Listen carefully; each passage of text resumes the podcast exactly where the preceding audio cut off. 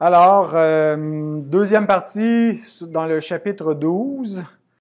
Que contient l'héritage des enfants de Dieu? Et voici la réponse courte. Toutes les grâces du salut sont l'héritage acquis par Christ pour les enfants de Dieu. Donc, dans la dernière étude, on a vu la base légale de l'adoption. Ce soir, on va voir le privilège filial.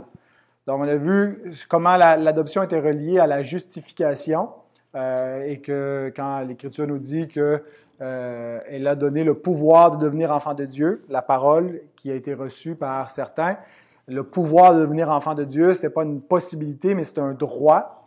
Et donc, on va euh, un peu euh, étaler le contenu de ce droit. Qu'est-ce qui est contenu dans le droit des enfants de Dieu, dans l'héritage des enfants de Dieu?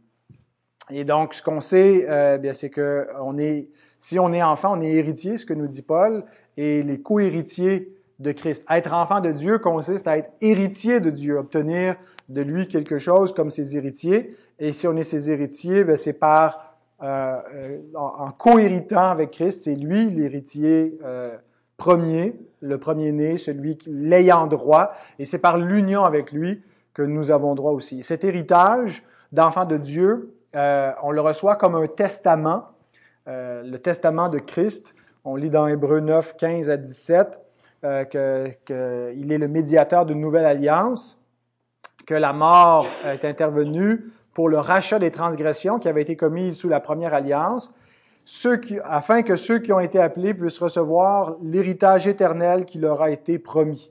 Il y a un héritage éternel qui nous a été promis, qui nous est donné par la médiation de la nouvelle alliance, qui est présenté à nous sous la forme d'un testament. Ce n'est pas simplement euh, une alliance quelconque qui garantit euh, des, biens, mais euh, cette alliance-là, elle est le testament de Jésus-Christ. Le reste du, passage nous dit euh, dans Hébreu 9, verset 16 et 17, car là où il y a un testament, il est nécessaire que la mort du testateur soit constatée. Un testament, en effet, n'est valable qu'en cas de mort, puisqu'il n'a aucune force tant que le testateur vit. Donc, celui qui a fait ce testament a livré sa vie, et c'est par sa mort que le testament est effectif et que nous entrons en possession de l'héritage d'enfants de Dieu comme co-héritiers de Christ. Alors, on va, lire, relire en entier le chapitre 12, en fait le, le seul paragraphe du chapitre 12. On va relire aussi ce que nous avions vu dans la dernière étude. Tous ceux qui sont justifiés Dieu daigne en et à cause de son Fils unique Jésus-Christ les rendre participants de la grâce d'adoption par laquelle ils sont ajoutés au nombre des enfants de Dieu et jouissent des libertés et des privilèges que ce titre leur reconnaît. Donc c'est ce que nous avions vu la dernière fois, l'adoption, la base légale de l'adoption en Jésus-Christ. Nous avions comparé entre autres la, la, filialité ou la filiation de Christ par rapport à la nôtre. Maintenant, la confession poursuit en nous décrivant les libertés et les privilèges que le titre d'enfant de Dieu nous reconnaît, qui sont les suivants. Son nom est mis sur eux. Ils reçoivent l'esprit d'adoption, ont accès au trône de la grâce avec assurance et peuvent s'écrier Abba Père. Ils sont l'objet de la compassion, de la protection du secours et du châtiment de Dieu comme d'un Père, sans pourtant être jamais rejetés. Ils sont scellés pour le jour de la rédemption et héritent des promesses en tant qu'héritiers du salut éternel.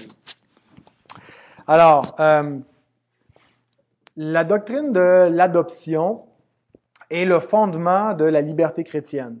Euh, L'Écriture fait ce, parallèle qu'on est passé d'un statut d'esclave asservi à un statut de libre en devenant enfant. Jésus lui-même, quand il parle aux Juifs et qu'il dit, vous pensez que vous êtes des enfants de Dieu parce que vous êtes des fils d'Abraham, mais même si vous avez Abraham pour père, vous êtes des esclaves.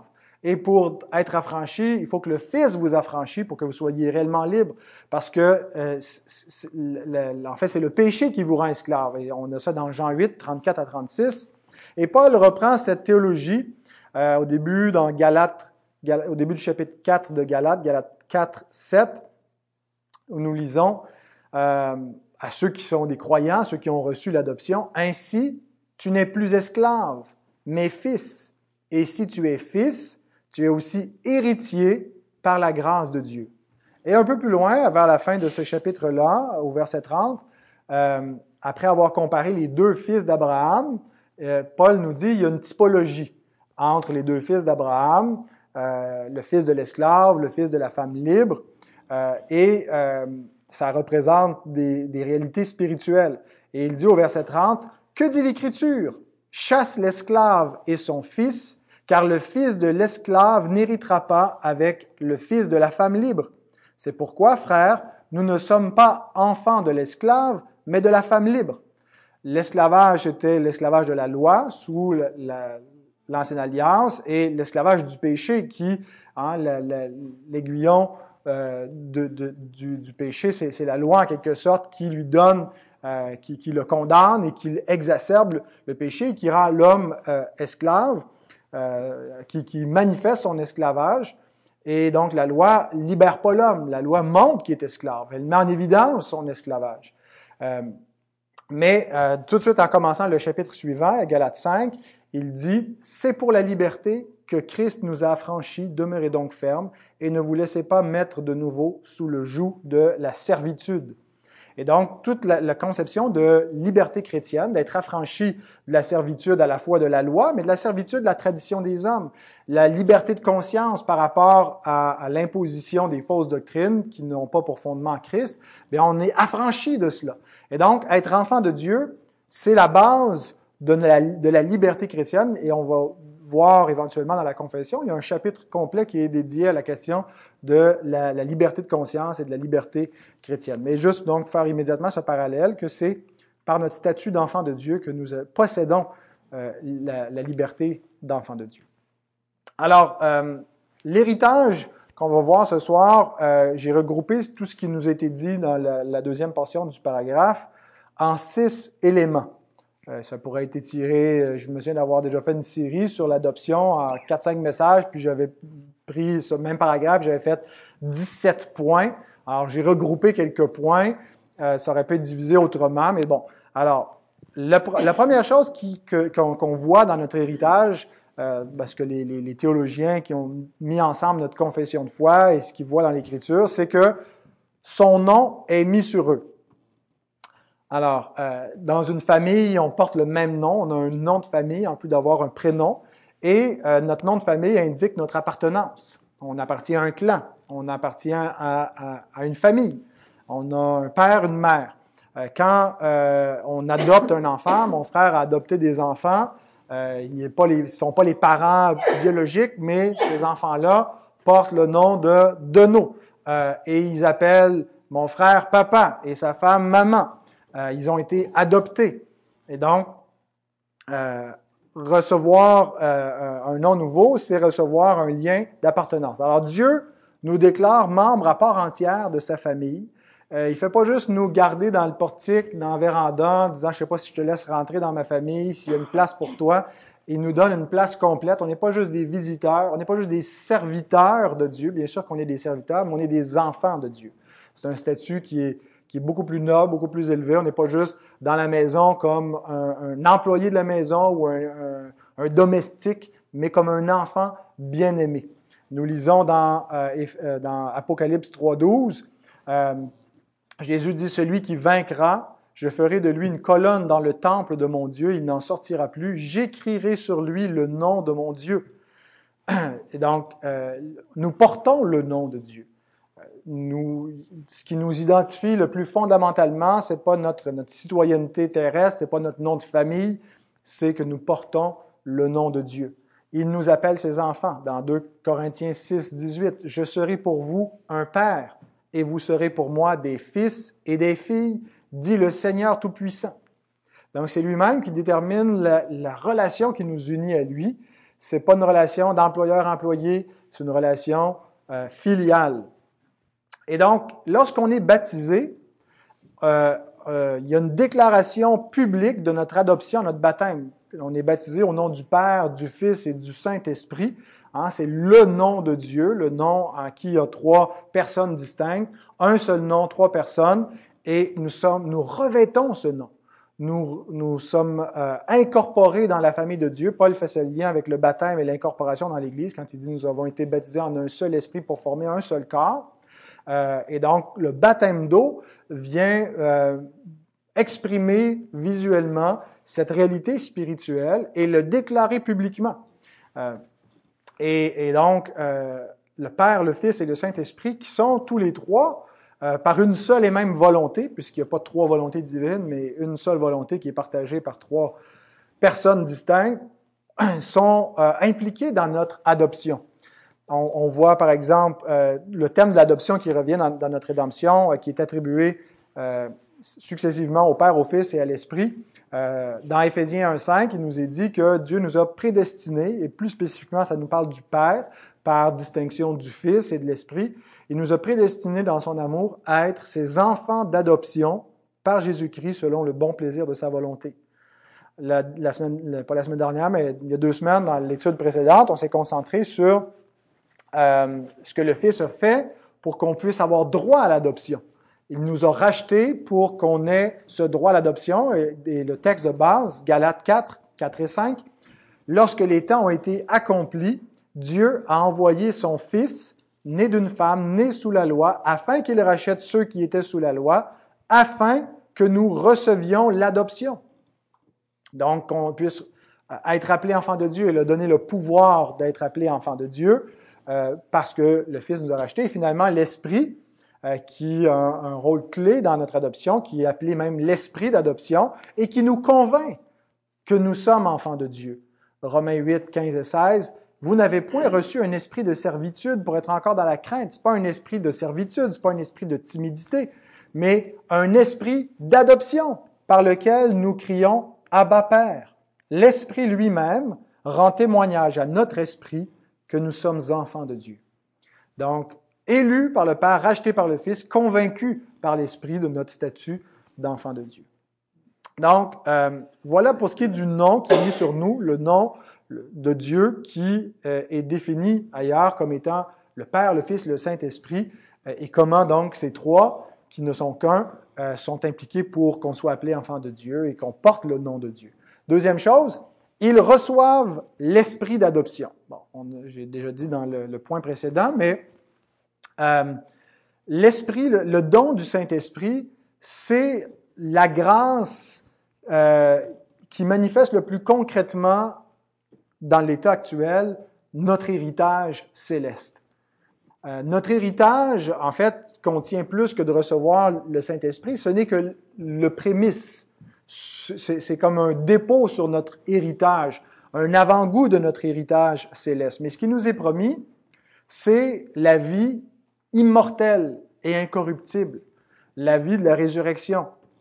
Et donc, euh, on a reçu en ce moment les prémices de cette gloire finale. On est déjà héritier de cette gloire, c'est l'héritage glorieux et éternel, mais on l'a reçu comme prémisse par l'Esprit. Il nous est dit dans Romains 8, 23. Euh, où mon étude?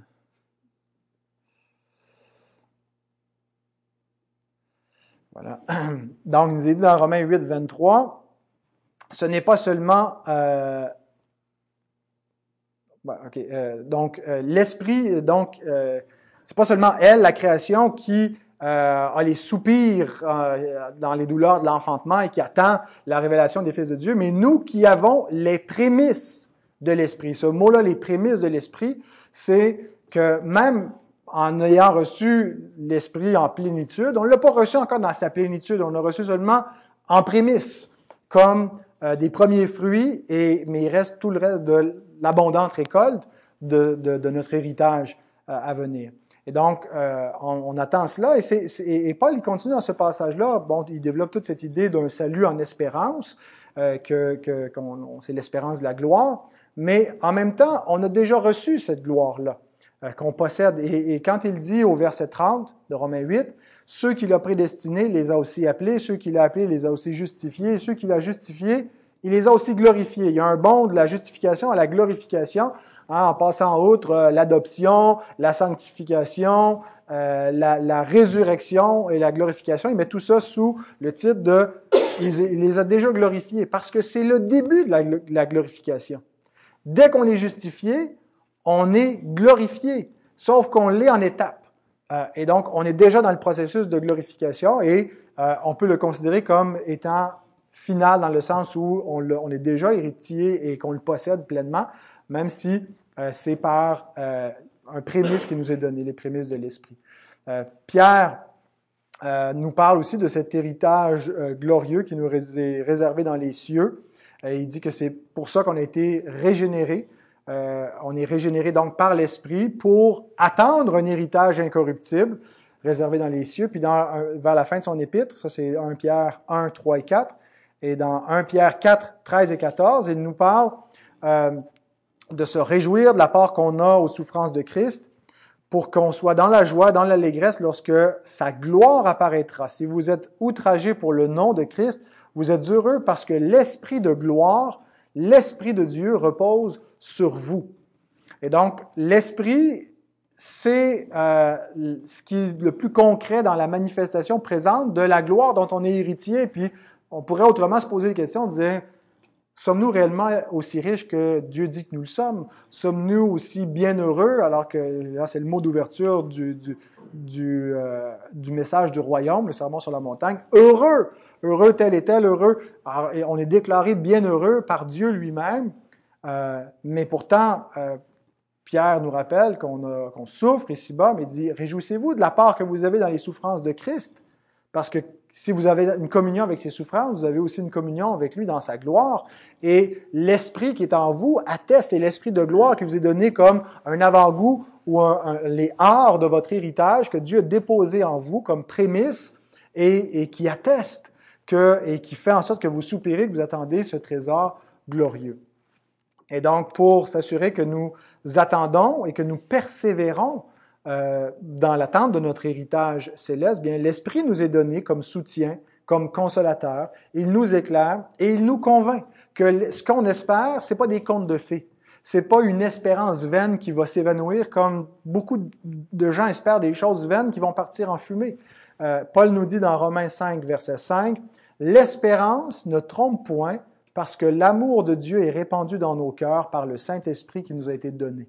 Le Saint-Esprit a pour rôle de euh, répandre l'amour de Dieu dans nos cœurs et, nous montrer que c'est pas juste des choses de notre imagination. C'est une œuvre de l'Esprit qui est en nous, une œuvre qui nous persuade, euh, qui nous convainc, qui nous dit il reste encore beaucoup à venir et donc persévérons. Et donc l'Esprit nous soutient dans, ce combat euh, et, et nous éclaire et nous console. Alors, ils reçoivent l'esprit d'adoption. Troisièmement, ils ont accès au trône de la grâce avec assurance et peuvent s'écrier Abba Père. Pourquoi le croyant est-il porté à voir en Dieu une figure paternelle bienveillante plutôt qu'une une force cosmologique impersonnelle ou euh, une espèce de divinité capricieuse qu'il faudrait apaiser par des, sacrifices et euh, au gré de, de euh, ses caprices justement de sa, faveur qu'il nous accorderait?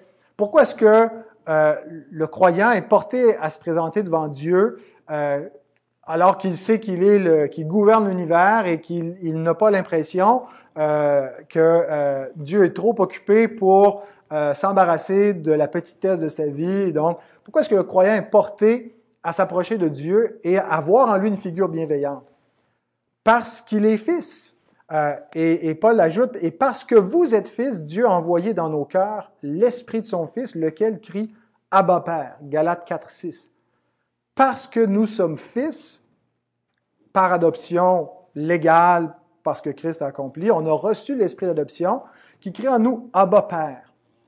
Euh, et Donc, ça ne veut pas dire qu'il n'y a pas de lutte en nous pour euh, combattre nos, nos, tendances euh, païennes à, vouloir justement, comme les païens, gagner Dieu par nos mérites, par à force de, de prière et de répétition, on pense qu'on va le convaincre. Euh, il y a encore des éléments de superstition dans notre façon d'envisager Dieu.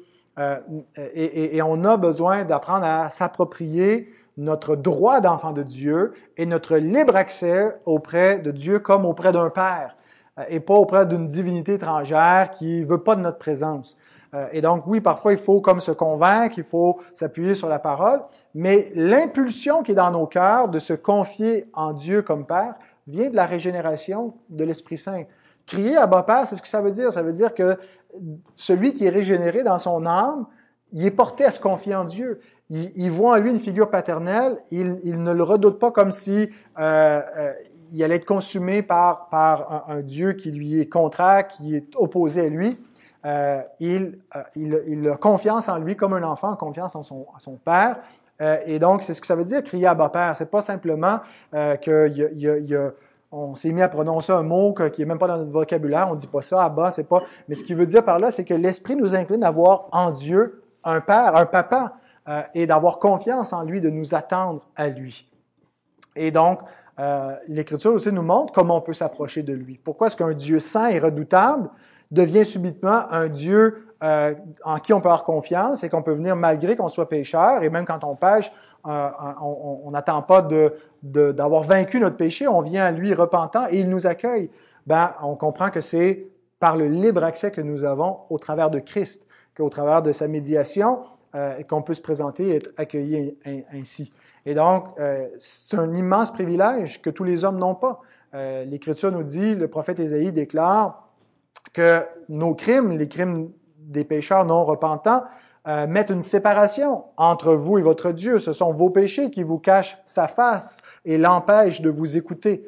Donc, si c'était vrai pour le peuple d'Israël sous l'ancienne alliance, qui était pourtant dans une alliance, ben, c'est vrai encore plus de ceux qui euh, sont sous cette, cette alliance des œuvres, l'alliance en Adam, euh, et qui sont séparés de Dieu, qui n'ont pas été réconciliés par le sang de Christ. Seuls les enfants de Dieu ont ce libre accès et peuvent venir avec assurance au trône de la grâce pour obtenir miséricorde. Euh, et donc, on est invité à le faire à plusieurs reprises, en particulier dans l'Épître aux Hébreux. Quatrièmement, ils sont l'objet de la compassion, de la protection, du secours et du châtiment de Dieu comme d'un Père. Donc, le point précédent, le numéro 3, nous donnait la, la, disposition du croyant face à Dieu, face à son Père céleste. Cette, le quatrième, euh, quatrième remarque nous donne la disposition de Dieu par rapport à son enfant. C'est bon de savoir comment nous on est disposés face à lui, mais comment lui est-il disposé face à nous? Et il nous est rappelé que Dieu a compassion de ceux qui le craignent. Psaume 103, verset 13, un de mes versets favoris. Comme un père a compassion de ses enfants, l'Éternel a compassion de ceux qui le craignent. Et donc, euh, il est disposé favorablement. Il y a une compassion pour ses enfants. pour ceux donc qui le craignent, mais ceux qui le craignent sont ses enfants. Euh, Jésus nous rappelle euh, qu'on doit venir avec confiance quand il nous enseigne à prier. Il nous donne la comparaison de, parents mauvais que nous sommes, qui pourtant savent donner de bonnes choses, ne donnent pas un, un scorpion à leur enfant quand il demande un œuf ou une pierre quand il demande du pain. Et nous qui sommes mauvais savons donner de bonnes choses à nos enfants, à combien plus forte raison? Le Père céleste qui est bon donnera-t-il de bonnes choses à ceux qui lui demandent? Mais bien sûr, c'est, cette prière, c'est pas juste l'idée que Dieu a une paternité universelle, mais c'est ceux qui viennent en Jésus-Christ, qui ont été adoptés comme ses enfants, peuvent avoir une pleine assurance, qui sont entendus, qui sont accueillis, qui sont écoutés. Euh, et, et, ils auront peut-être pas, hein, c'est pas une machine distributrice, Dieu, c'est, c'est, il vient pas, on, ne le prie pas pour avoir tout ce que, il va pas nous donner tout ce, tout ce qu'on désire, tout ce qu'on demande. Et en fait, on apprend à le prier pour conformer notre, notre volonté à, la sienne, à ses désirs. Mais on sait donc qu'il nous accueille de manière bienveillante. La, confession dit, nous rappelle aussi que euh, non seulement on, on, a droit à sa compassion, sa protection, son secours, mais aussi au châtiment de Dieu comme d'un père. Et euh, c'est précisé que c'est pas le châtiment de Dieu n'importe lequel, parce qu'il existe un châtiment de Dieu qui n'est pas celui d'un père, qui est le châtiment d'un juge. Et celui-là, il nous est assuré dans Romains 8, 1 qu'il n'y en a plus de cette condamnation, de ce châtiment-là pour nous. Il n'y a donc maintenant aucune condamnation pour ceux qui sont en Jésus-Christ. Mais ça ne veut pas dire qu'il n'y a pas de châtiment paternel, c'est-à-dire que Dieu, quand il adopte ses enfants, ben, par la suite, il les élève, il les apprend à participer à sa sainteté en les reprenant, en les châtiant, en les corrigeant, mais ce n'est pas un jugement euh, dans le registre euh, juridique c'est plutôt dans celui de la discipline familiale. On change de, de, de sphère.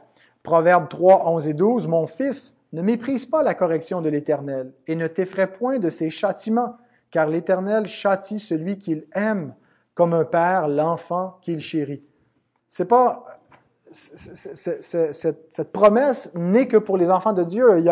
les prophètes n'auraient pas dit ça, par exemple, euh, euh, aux gens de Sodome et Gomorre ou euh, aux, nations païennes, aux gens de, Canaan, quand il les a envoyés pour châtier ces nations. C'était pas juste une correction paternelle, c'était un jugement capital qui amenait la mort. Mais c'est pas le cas pour les enfants de Dieu.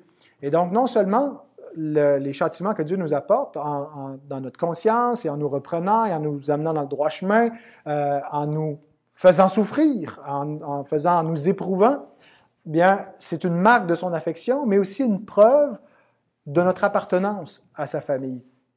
Euh, Hébreu 12, 6 à 8, qui euh, cite le proverbe que je viens de lire, proverbe 3, nous dit que le Seigneur donc châtie ceux qu'il aime, tous ceux qu'il il frappe de la verge, tous ceux qu'il reconnaît pour ses fils. Je ne corrige pas d'autres enfants que les miens. C'est pas mes enfants, c'est pas à moi de les élever, c'est pas à moi, je ne les reconnais pas comme mes enfants. Et l'auteur donc nous dit, supportez le, le châtiment de Dieu, c'est comme des fils qu'il vous traite. Car quel est le fils qu'un père ne châtie pas? Mais si vous êtes exempts du châtiment auquel tous ont part, vous êtes donc des enfants illégitimes et non des fils. Quelqu'un qui n'est pas châtié par Dieu dans sa conscience, qui n'est pas repris lorsqu'il pêche, qui n'est pas sous la discipline de Dieu, n'est pas un enfant de Dieu. Il peut s'illusionner qu'il en est un. Mais la preuve qu'on est un enfant de Dieu, ben, c'est que Dieu nous châtie comme ses enfants, il nous reprend. Alors, de, vivre une culpabilité momentanée, d'être amené à la repentance continuelle, est une preuve que l'Esprit de Dieu est en nous et que Dieu nous, reprend et nous élève comme ses fils.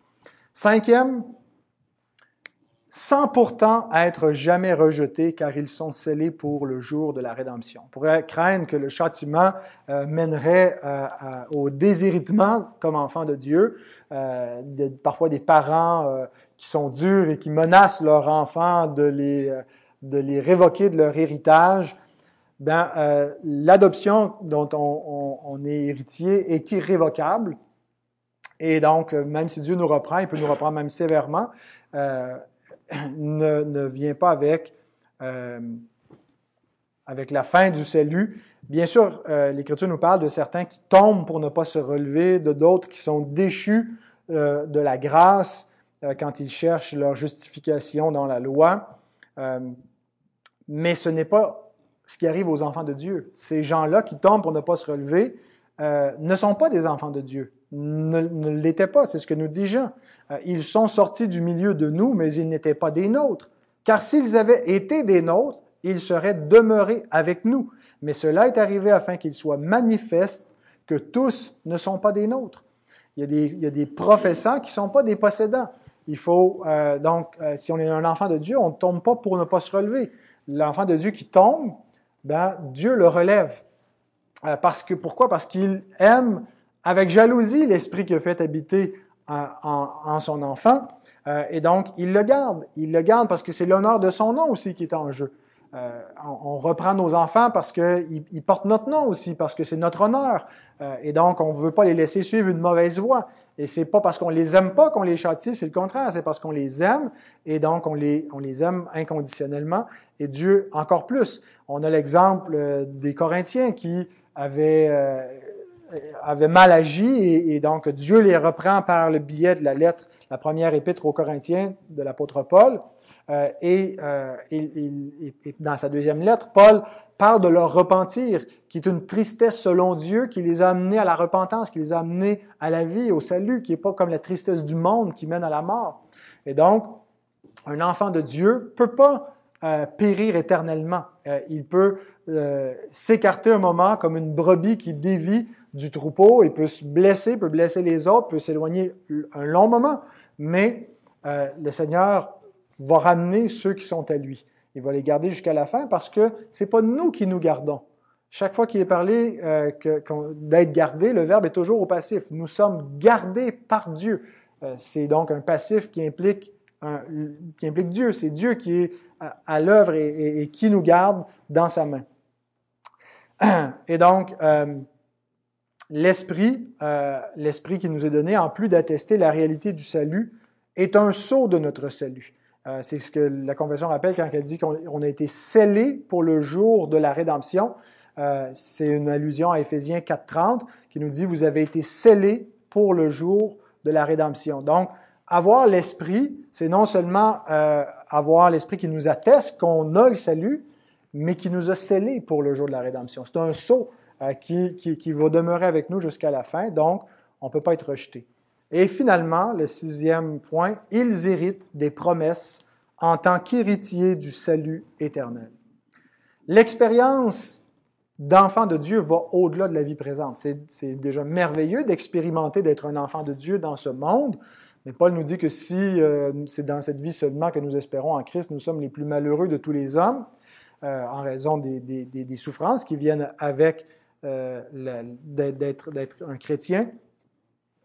Mais donc, euh, présentement, euh, il y a des souffrances, mais la, création souffre encore, même si la rédemption a été achevée. Présentement, nous, comme enfants de Dieu, nous souffrons avec la création. Romains 8, 19 nous dit, la création attend-elle avec un ardent désir, quoi? La révélation des fils de Dieu. Au verset 21, euh, elle a été euh, donc soumise à la servitude avec l'espérance qu'elle aussi sera affranchie de la servitude de la corruption pour avoir part à la liberté glorieuse, la liberté de la gloire des enfants de Dieu. Et donc, euh, il y a quelque chose d'autre qui s'en vient. Euh, le meilleur est à venir, non seulement pour nous, mais pour la création entière qui sera renouvelée, et donc et pour tous ceux qui sont les héritiers du salut à venir. Jean nous rappelle Bien-aimés, nous sommes maintenant enfants de Dieu. Et ce que nous serons n'a pas encore été manifesté. Mais nous savons que lorsqu'il paraîtra, nous serons semblables à lui parce que nous le verrons tel qu'il est. Quoique quiconque pardon, à cette espérance se purifie comme lui-même est pur. Voyez le même lien que Paul fait entre l'espérance et la persévérance.